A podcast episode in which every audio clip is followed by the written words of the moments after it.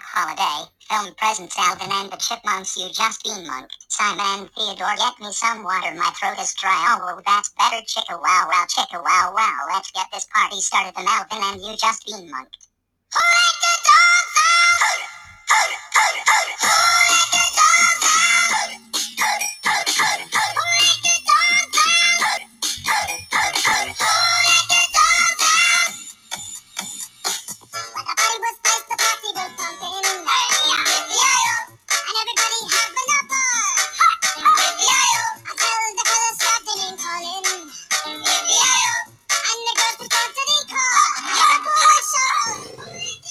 各位好，欢迎收听比特币轻松聊，我是王守海。现在时间是二零二一年三月二十九号下午十一点二十三分。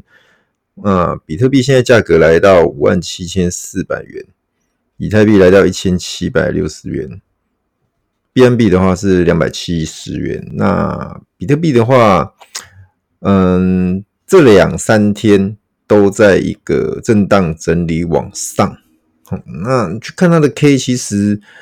嗯，今天在受到一个消息面影响，就是 Visa Visa 它接受一个比呃以太币的一个支付，那这边它消息出来，那就开始拉，但是是比特币拉，也就是说资资金就是找到一个理由，或者找到一个借口，或者找到一个嗯利好，它就开始点火就往上。那当然，我们现在节目正在录的时候，又有一根长黑 K 下来。哦，那这边其实，如果你看得很短，那那可能又很可怕了。可是如果你把时间拉长看，如果你去看日 K，甚至你看周 K，这根本没什么。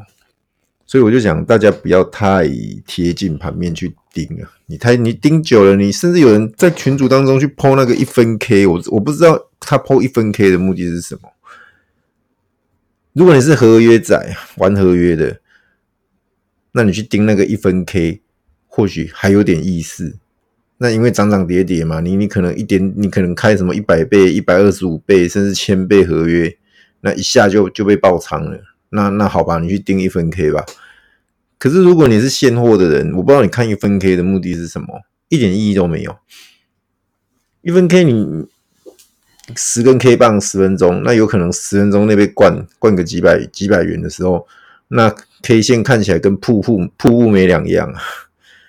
可是以现在比特币的一个高度五万多元，跌个几百块算什么？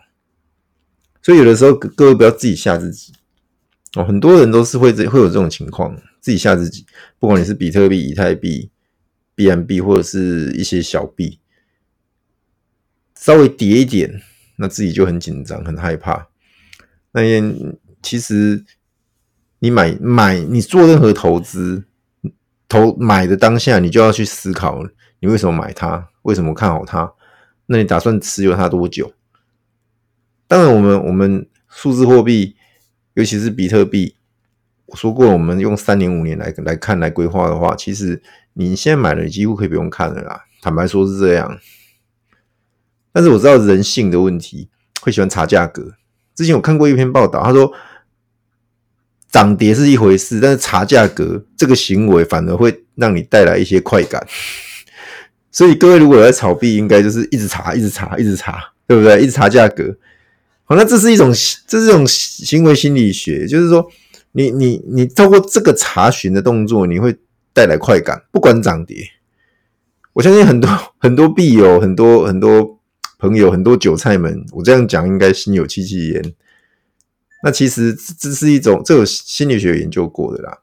好，那因为币圈是二十四小时，所以你会造成你除了睡着之外的时间，你一定就是在查价格。而且那个次数会很频繁，会随着一些行情，譬如大行情、大波动，你可能甚至就盯着盯盘。那因为我说过，大部分我们大部分人都是上班族，白天都还有工作，哦或者是你是轮班的轮班新人，你可能晚上有工作，然后白天的时间看盘都一样。变成说，大家就是在在呃业余的时间来来看。数字货币的行情，来追踪相关的资讯，参与社群的讨论，去追那些 KOL 的推特，去电报群跟人家拉赛哦，那那个都是都是必须的，因为有很多的资讯，透过大家的这样交流，你会得到更多的资讯。那你在自己从当中去过滤，哪一些对你有用，哪一些是无效的，啊，哪一些可能是假的，你要用最快的方式去求证、去过滤，然后找到对你最有帮助或是对你最有效的。你你不可能每每一波每一个浪你都跟上，有的时候没跟上就算了，第一拍没没跟到就算了，不要去追了。可能会有第二波的机会，也可能没有，那都没关系。小币成千上万，太多太多只了。尤其现在又有 DeFi，DeFi 那随便的人都可以创一个币，都可以发一个币。好，甚至有很多所谓的土狗矿、矿坑、土狗矿矿石那种的，你真的不用急。机会非常之多，那有时候你你一急一 FOMO 然后去追，结果你就被套在那个高档，很多哦很多这种例子哦，尤其近期越来越多这些呃看似看似诱人的高年化的那种挖矿，那实际上他就只是想把你手上的以太币，把你手上的币安币给给换成那些没有价值的矿币，没有价值的垃圾币。那其实大家真的要很小心呐、高年化其实包藏着一个比较可怕的一个呃想法，或者是说包藏一个可可比较可怕的想要去去把你的币给换成那些没有价值的币。那最近比较夯的一个话题就是长荣，它有一艘货轮，当然那个是长长荣它的货轮，但是它租给一个日本的。的厂，日本的船船东，嗯，租船的叫做正荣汽船。那它是一艘船身达四百公尺，那宽大概五十九公尺，相当巨大的一艘，应该是全世界数一数二大的一个货轮。那它载了满满的货，然后准备从苏伊士运河从亚洲方向。然后过到欧洲那个方向，结果因为他遇到强风跟沙尘暴，结果就搁浅，整个打横的，就把几乎把整个运河就就整个截断。那这边其实呃，当然有有赶快去抢救去开挖。那晚上我看到一个讯息是说已经抢救成功，然后现在我人家那个卫星照片看到他那个船身已经摆正。那摆正的话，如果确认完没有其他的异状，就可以恢复航行。那苏伊士运河又开始开通。那其实他几这几天就大家就想说啊，怎么办帮他解救啊？那其实，嗯，以前从苏伊士运河从开始营运到现在，它总共停了两次封锁，一次是一九五六年到一九五七，那是第二次的以阿战争。那另外一次是一九六七到一九七五，这是被以色列占领西奈半岛的时候，就把它封锁。那两次是前面两次都是因为战争的因素，可是这一次是 就是因为船造成的因素。那也就是说，大家没想过这种事情，它就是发生了。不管是天灾也好，不管是人祸也好，它就是发生了。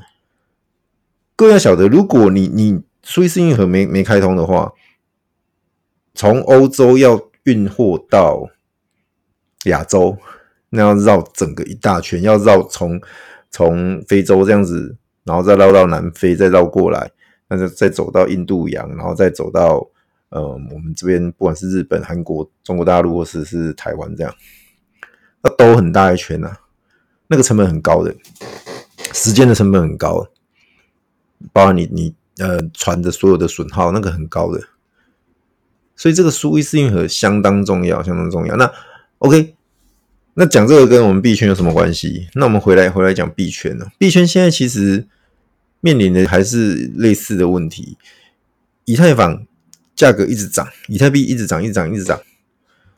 那这样子，你的一个呃 gas fee。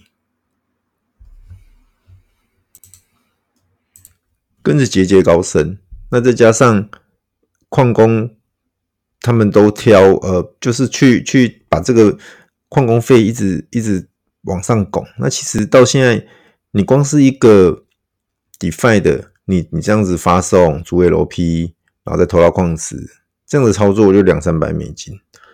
那中产阶级小资族根本玩不起啊！算百三百美金好不好？那算就算三十块，一比三十，九百块就去了。然后我组的 LP 就那个份额之小，不可能啊！所以这是以太坊现在最大的问题，那也是他们急于要解决的一个问题。所以说，不管是接下来的以太坊二点零，还是接下来的一个协议，呃。EIP 一五五九这个协议，那其实网络上有很多大大去分析，各门各派去分析，那甚至有人我看洋洋洒洒写一大篇，哇，那真的是很专业，很专业。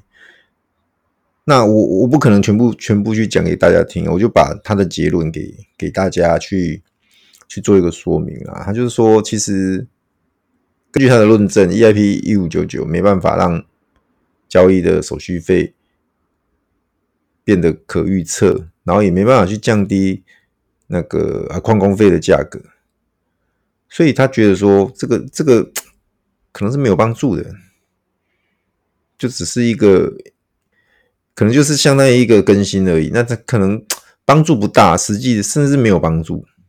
这个是这一个作者的论述。当然，他前面有举证很多，他前面也有，甚至因为我这边我们我们是 广播的，我们是没办法去去给大家看图表。他有去讲说，这个根本用数学模型来看，用所谓的一个嗯，从供给需求来看，其实他认为这个没办法去解决现有以太坊真正的问题。那所以说我我们现在还是要回归到最本质的问题，就是说。就是回归一个叫做市场机制的。那人类自自古以来就是市市场经济，它就能刺激人们去从事生产这个制度。你没有一个方式是可以比市场经济更能降低成本的制度，因为其他制度都是诱导人们从非生产的活动去获利。其实区块链世界也一样啊，你去看区块浏览器，半年半年以前吧，就是大概是去年的。九月、十月那时候吧，那个时候以太坊的网络区块利用率大概百分之八十左右。那最近一个月百分之九十五以上，因为有的时候你你的那个交易手续费太低的时候，很多矿石他宁愿宁愿打包空块啊，因为他们他们想要去赚比较高的收益，比较高的一个呃 gas fee，所以这这边就是变成说。很明确的，很明确，就是市场机制去决定的。所以接下来以太坊的发展，大家就说啊，它在这个一千八很挣扎，低低到一千四，高也高不过两千。那感觉以太坊在这边弱弱的。那其实我我们从价格来看哦，以太坊历史高点，它跟比特币的比值，各位如果去查一下。我以币安为例啊，币安的价格去查，以太坊对，以太币对比特币，查得到记录的最高的时候是，我记得他们的比值好像是零点一二三，将近一二四，也就是一颗以太币可以换到零点一二四颗的比特币。那现在呢？现在以太坊跟比特币。以太币跟比特币的一个比值是多少？零点零三，零点零三，也就是跟最高峰还差四倍。那如果从这个这个观点去看，以太币如果要拉到跟历史高峰来看的话，还有四倍。那现在将近两千元的以太币，起码还会再涨到八千。当然，这个前提是比特币不动了，比特币就维持在六万左右，然后让以太币这样去追赶。那也有可能另外一种另外一种方式是比特币跌下来，那以太以太币不动或者是往上涨，然后就这样子把两个比值拉近。那也有可能也也就不用拉近了。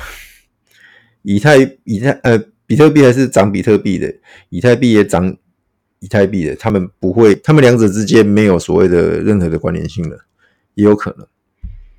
所以说我我个人是认为说，这个这个情况是会发生的，就是接下来以太币它会在一些更新，或者在一些不管是外在的因素去影响到。那当然，最主要的还是关于 DeFi 的应用，然后还有我之前一直提到 NFT，NFT 现在在呃以太以太坊以太币的这个应用上是相当热络的，有五大平台，那大家最熟悉的像 OpenSea 哦，上面什么都卖，什么都不奇怪，那它都是要用以太币来做媒介，你上你上你的作品也要用以太币。你要跟你要买人家的作品，也要用以太币。他的他就是用以太币来做一个媒介。那其实他因为他在以太币的链上发行的，所以他就是用以太币来来做交易。那现在你 NFT 最火热的东西都是在以太链上成交的，包含那个 Bybit 的五千天，包含你想得到了像推特的第一条，推特创办人的第一条也是在上面，包含之前。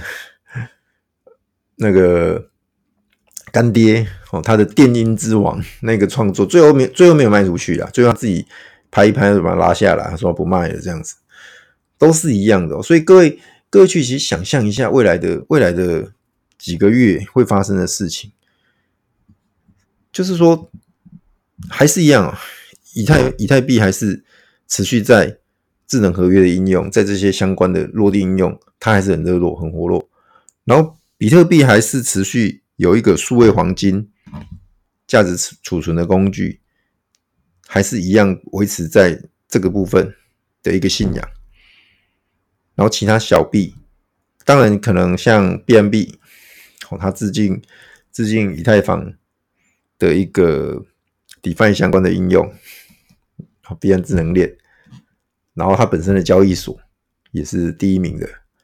那四月份，Coinbase 要上市。那上市之后，它的估值、它的市值，人们自然就会投射到币安。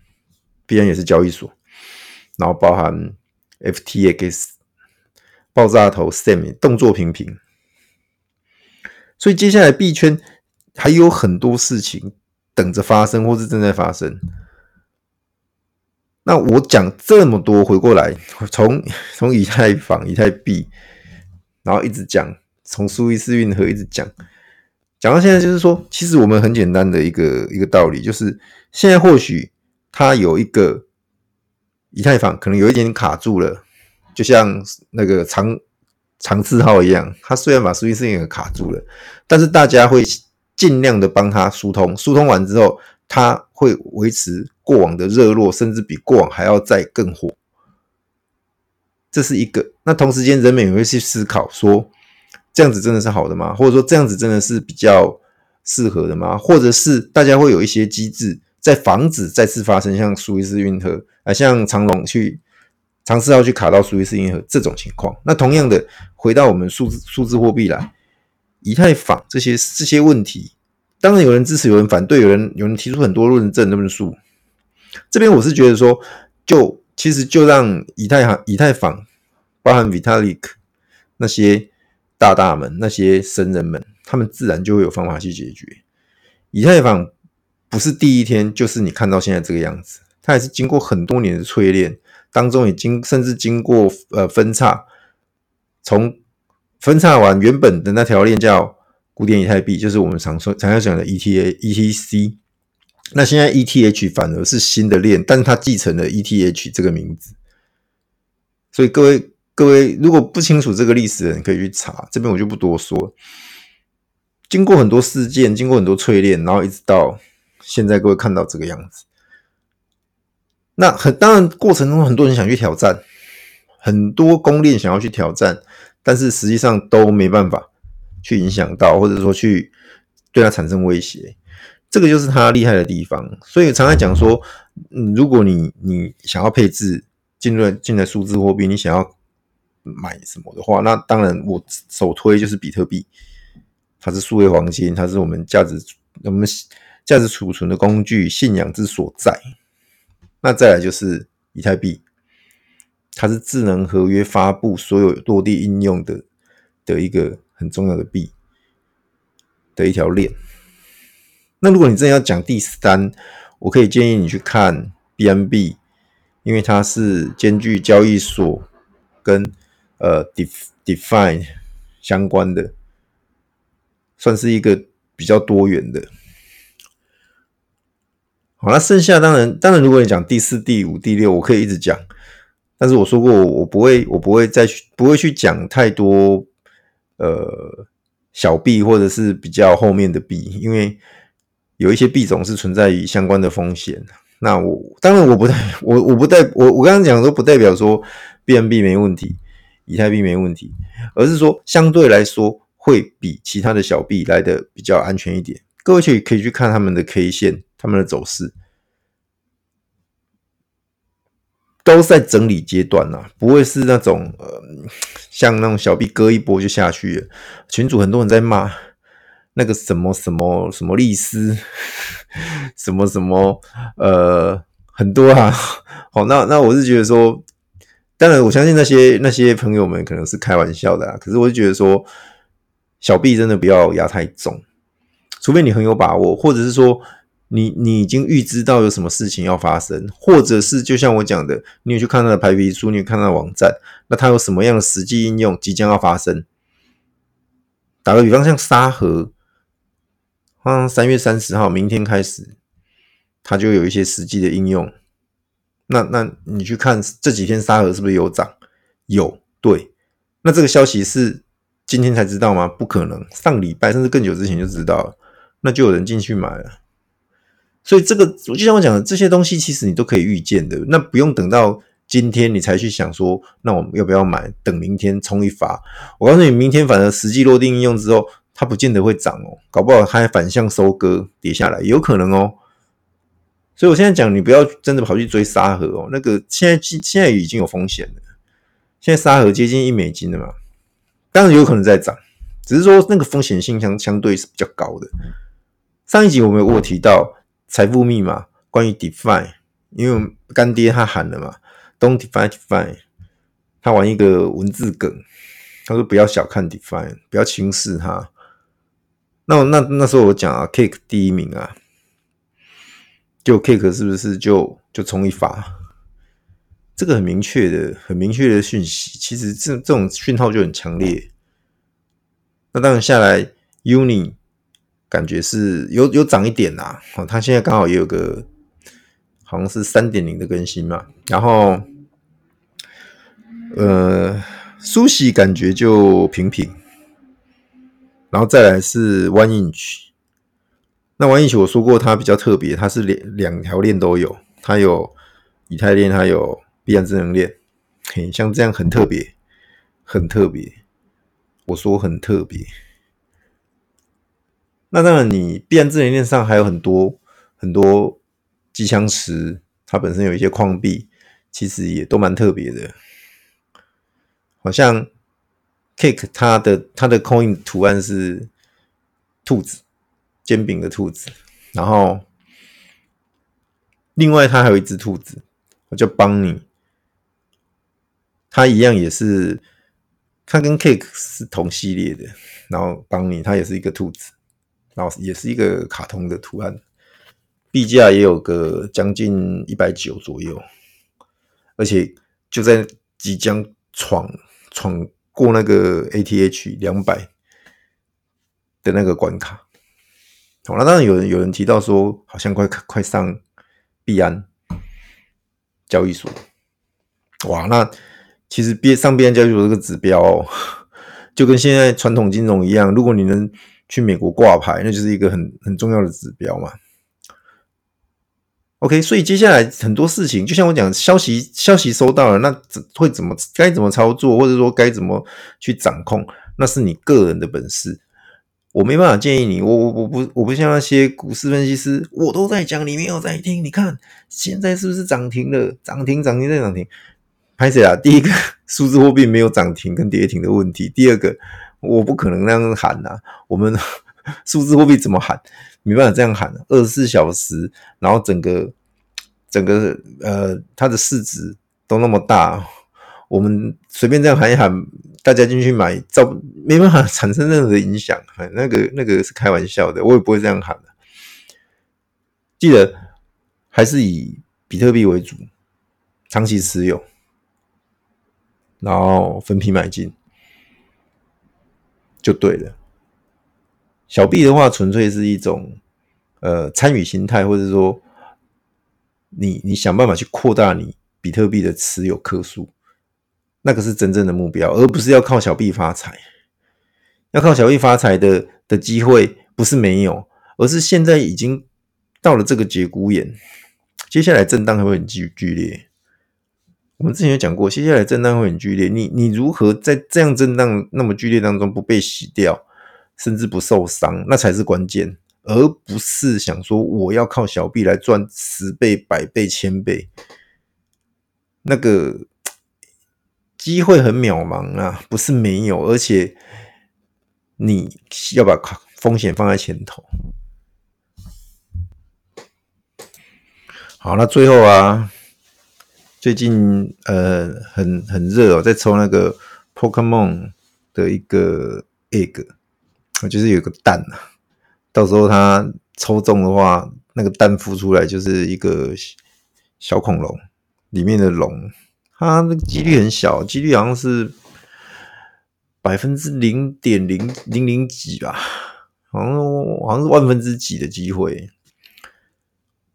那花三百到五百的一个一个以太币去三百到五百元台币的以太币去抽抽这个抽这个蛋，那好像是等一下会开奖，让大家祝我好运这样。我我抽了两颗，也参与一下，我没有用很多，像像有一些群主的大大一刷刷了五十颗这样子，蛮疯狂的。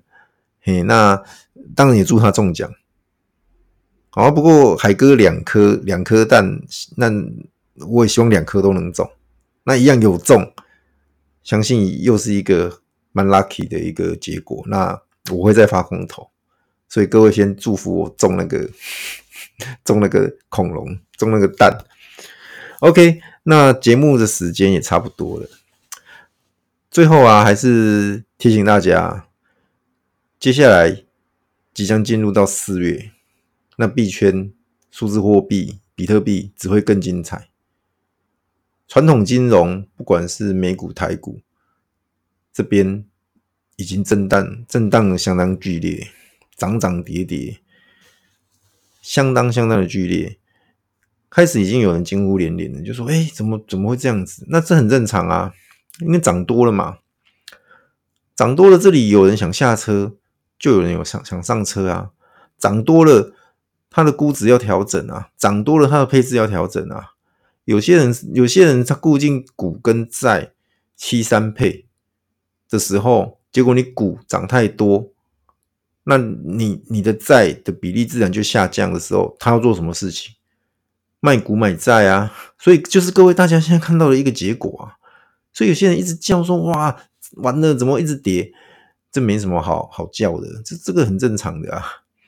同样的，各位你，你你在配置上，比特币假设是占你的百分之七十，以太币占你百分之二十，剩下小币占你百分之十。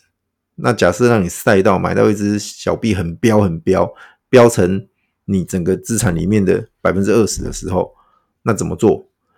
卖掉一部分，然后再把你的比特币补到百分之七十，把你的以太币补补到百分之二十，然后小币卖到剩十。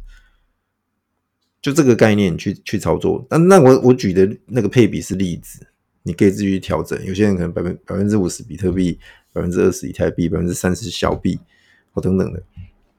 OK，Anyway，就是给大家一个观念，就是说资产配置不是死的，你要很灵活，你要去调整它。涨高了，当然要可以把它调下来，因为你就像我说，你很多时候你。要去考量到风险，市场不能只有涨，也不能只有跌，它一定会有涨有跌。就是一个过程。那那个涨跟跌之间的转换，你要很清楚，你不要每次都去追，追到波段的最高点，然后跌下来砍在波段的最低点，然后涨上去又再去追，那你永远就是在那个一直挨耳光，永远就是在那边当所谓的韭菜被割的那一个。记得用一个配置的概念。用时间，时间是你最好的朋友，也是你最好的武器，去跟他参与。相信三年后、五年后，我们再回来听这一集的节目，大家一定听我的节目前面几集。其实我我讲来讲去，好像都是这这些逻这些逻辑这些内容啊。哎，你就知道说，对，三年前王守海说的对，三年前海哥讲的真的很有道理。甚至不用三年啊，搞不好今年的下半年，你就可以感受到我我我想要表达的那个概念，或者说我想要表达的的意思的意义，真正的意涵在哪里？这里可能有些人还是很怀疑哦，哇，比特币还会再涨吗？一堆人在那边喊什么三十万、四十万、五十，呃，那个 Wood 女股神哦，五十万，他都喊出来了。那其实。就像我讲的那个、那个，他们喊有他们的根据，也或许就是信仰、信仰充值的喊法，它本身也没什么根据，那都无所谓啊。但我可以确定的一件事情就是，人们已经开始把比特币视为资产配置的一部分，人们已经开始把比特币视为数位黄金，人们已经开始把比特币作为信仰价，哎，作为指。价值储存的工具啊，然后信仰，有些人有信仰嘛，就像我一样，我有信仰，我就持续的去拥有它，持续的去抱牢它。那大家都做同样的事情的时候，会怎么样？是流通的比特币会越来越少，那价格会怎么样？很简单的经济学，供给需求。好，这所以会有那个结果，不不是不是随便乱说乱喊的啊。现在的状况跟二零一七年是完全大不同。二零一七年就是它就是一个泡沫，然后在在一些项目方跟散户韭菜们的一个疯狂炒作之下，然后把它推到将近两万的一个高点，那样子是很薄弱的，没有什么支撑。但是后来经过一七一八一七啊一八一九。然后一直到二零二零年的一个 Covid nineteen，一口气把所有的事情都一次解决，然后之后就开始回升嘛，就是我们看到现在这个状况。那其实这个都是在长时间以来的一个小小的点，将来十年后大家来看这件事情，就不觉得它是怎么样了。各位去想，六千跌到三千，那是百分之五十。可是你现在 六万跌到五万五万七，一样跌三千啊，那叫多少？百分之五有没有？哦，不止，百分之百分之，哎，对，百分之五差不多，六万三千，对，百分之五，OK。所以说，记得把时间尺度拉长，你就不会有害怕的感觉，那你比较抱得住。OK，那今天节目到这边，那同样还是请大家五星按赞、订阅、分享给你的亲朋好友，分享给你的同学，让大家一起来参与数字货币的魅力，来参与比特币的威力，大家。只有一个任务，就是把海哥的节目持续的去找更多的人进来听，进来参与。OK，谢谢大家。